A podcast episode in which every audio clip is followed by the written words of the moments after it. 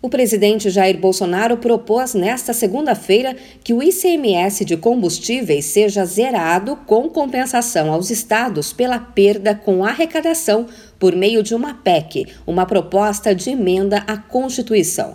A fala foi feita durante um pronunciamento à imprensa no Palácio do Planalto.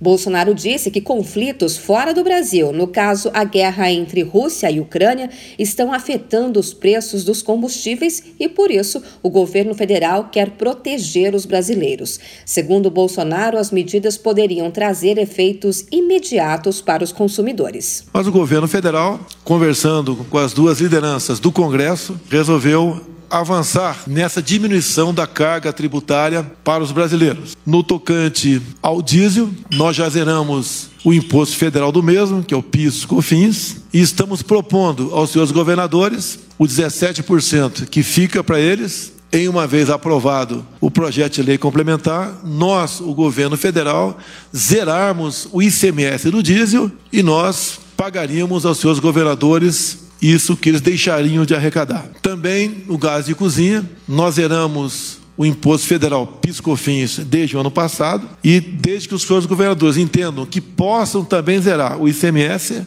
nós, governo federal, ressarciremos aos seus governadores o que eles deixarão de arrecadar. Também na gasolina e no etanol, lá no projeto de lei complementar, cai para 17% o ICMS e o governo federal se dispõe a zerar o seu tributo federal. PIS, COFINS e CID. Ou seja, a gasolina também deixaria de ter imposto federal. Bolsonaro disse também que, havendo entendimento por parte dos senadores em se aprovando o projeto de lei complementar e em se promulgando de forma bastante rápida uma emenda à Constituição, isso se faria valer imediatamente na ponta da linha para os consumidores essa diminuição de carga tributária.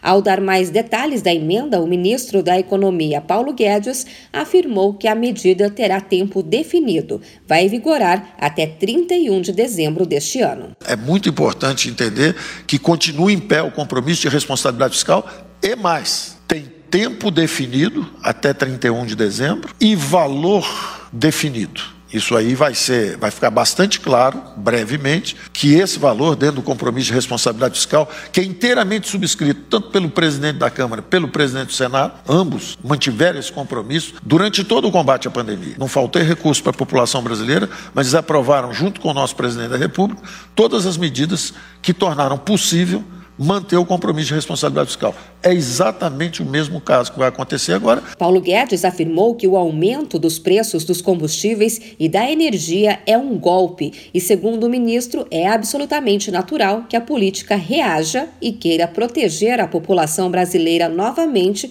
agora de um inimigo diferente, que é o preço da energia e comida. O projeto foi aprovado na Câmara dos Deputados e vai agora para o Senado. O relator do projeto, que trava a cobrança do ICMS, o senador Fernando Bezerra diz que planeja apresentar o texto nesta terça-feira.